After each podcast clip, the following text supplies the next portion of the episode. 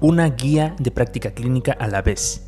Bienvenido, este es el, nuevo episodio, el primer episodio de esta pequeña serie que probablemente dure 365 días, tal vez más, que vamos a llamar Enan Flash, aquí en Simbiosis Académico, en tu podcast de medicina, Medicina Clases en 15 minutos. Yo soy el doctor Héctor Guzmán y en estos 10 a 15 minutos vamos a repasar las guías de práctica clínica mexicana.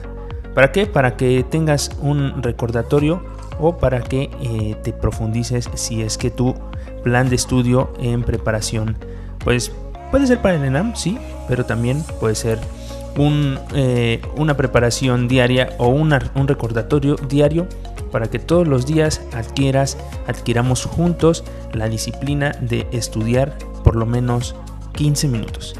Así es que vamos a comenzar. Y este mes vamos a comenzar con algo pues grueso, de lo más importante, un poquito, insisto, con el enfoque en ARM. Entonces vamos a iniciar con ginecología. Aquí yo tengo en mano y directo la guía de práctica clínica mexicana de hiperplasia endometrial. El nombre completo, diagnóstico y tratamiento de la hiperplasia endometrial en mujeres posmenopáusicas en el segundo nivel de atención. La guía de referencia rápida del catálogo maestro. Y bien, pues vamos a, vamos a empezar a hablar un poquito de este tema. Primero que nada, la clasificación de esta enfermedad eh, se diagnostica como hiperplasia endometrial y en el CIE10 tenemos ahí la referencia de que es clasificada como N850 y eh, se engloba en otros trastornos no inflamatorios del útero excepto del cuello. Y la N850 también es hiperplasia de la glándula del endometrio. ¿Cuál es la definición de hiperplasia endometrial? Se trata de un crecimiento excesivo del endometrio que se da por un estímulo mantenido de estrógenos endógenos o exógenos que no son contrarrestados por la acción de la progesterona. Varias condiciones pueden predisponer esto, entre las cuales se encuentra la irregularidad menstrual, ya sea por anovulación, obesidad, diabetes, ovario poliquístico, o también por tumores productores de estrógenos, hiperplasia adrenocortical, mal diseño de la terapia estrogénica menopáusica, entre otras. ¿Cuáles son las evidencias y recomendaciones fuertes? Primero, hacia la prevención secundaria. Hay que entender los factores de riesgo y hay que hacer pruebas de tamizaje. Las pruebas de tamizaje, perdón, perdón, vamos a revisarnos las, eh, los factores de riesgo son los siguientes.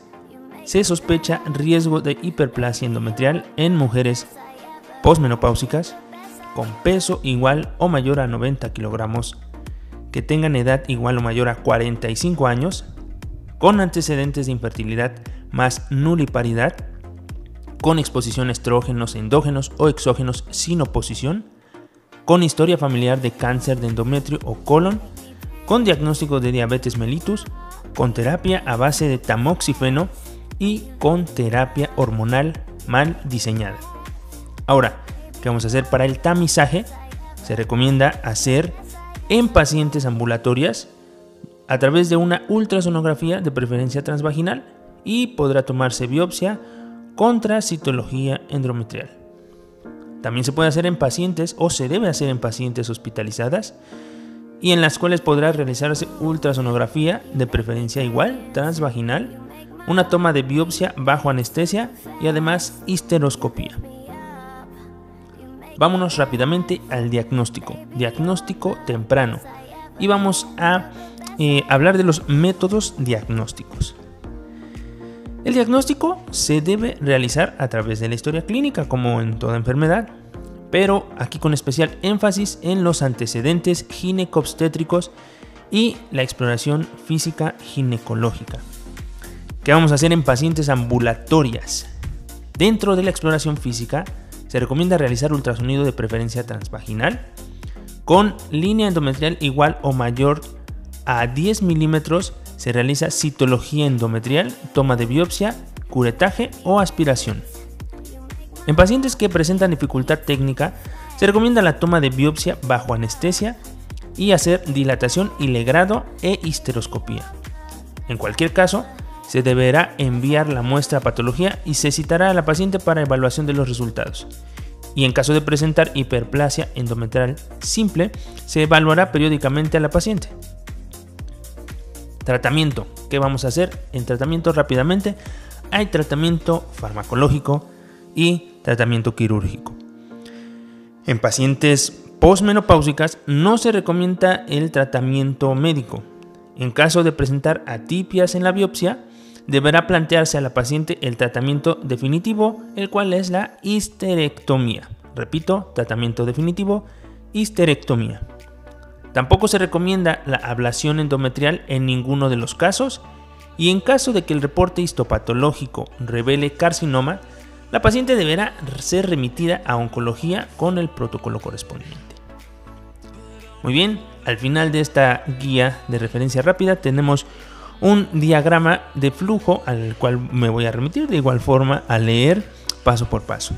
Primero, la paciente solicita atención médica. Hay que realizar historia clínica que incluya irregularidad menstrual, edad mayor o igual a 45 años, anovulación, peso igual o mayor a 90 kilogramos, si la paciente es diabética, si tiene síndrome de ovario poliquístico, tumores productores de estrógeno, hiperplasia en adrenocortical, mal diseño de terapia estrogénica menopáusica, hiperplasia endometrial, infertilidad más nuliparidad y si hay menopausia después de los 50 años, todos estos datos dentro de la historia clínica me van a dirigir a realizar un ultrasonido. Si el ultrasonido no es normal, debo realizar una ultrasonografía transvaginal o histeroscopía. Si el ultrasonido es normal, voy a dar alta. ¿Ok? Nos redirigimos. Después de hacer una ultrasonografía transvaginal o histeroscopía, vamos a observar si esta es normal, igual, doy alta. Si no es normal, necesito realizar una biopsia de endometrio.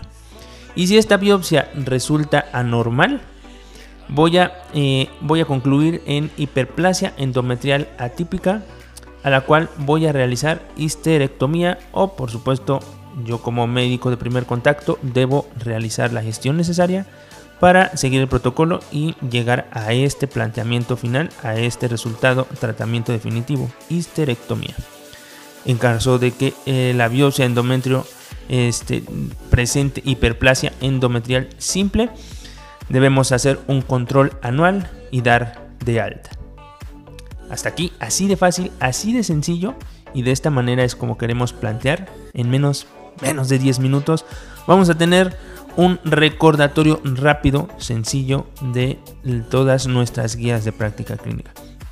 Si te gusta esta dinámica, no dudes en suscribirte a nuestro podcast, en, de seguirnos a todas nuestras redes y recuerda, te repito, vamos a dejar aquí en los comentarios, en la cajita, en la sección de eh, más información, el link para que tú revises la guía de práctica completa si quieres un documento con todas las guías de ginecología y obstetricia, con mucho gusto te podemos compartir. Y además en cada capítulo voy a procurar darte una recomendación. Platícame si eres estudiante, platícame si estás preparándote para el ENARM o platícame por favor también si ya eres un médico graduado, un médico egresado. Probablemente seas un médico general, así como lo soy yo, o probablemente seas un médico especialista que quiere recordar algunas cosas de aquellos viejos, aquellos viejos tiempos que, en que practicabas medicina general. Bien, eh, todos los, derechos reservados para eh, el catálogo maestro, este, esto es publicado por la Cenetec la editorial general del Centro Nacional de Excelencia Tecnológica en Salud. Y aquí te dejo toda la bibliografía. Sin más, me despido. Este el primer capítulo. Gracias por escucharnos.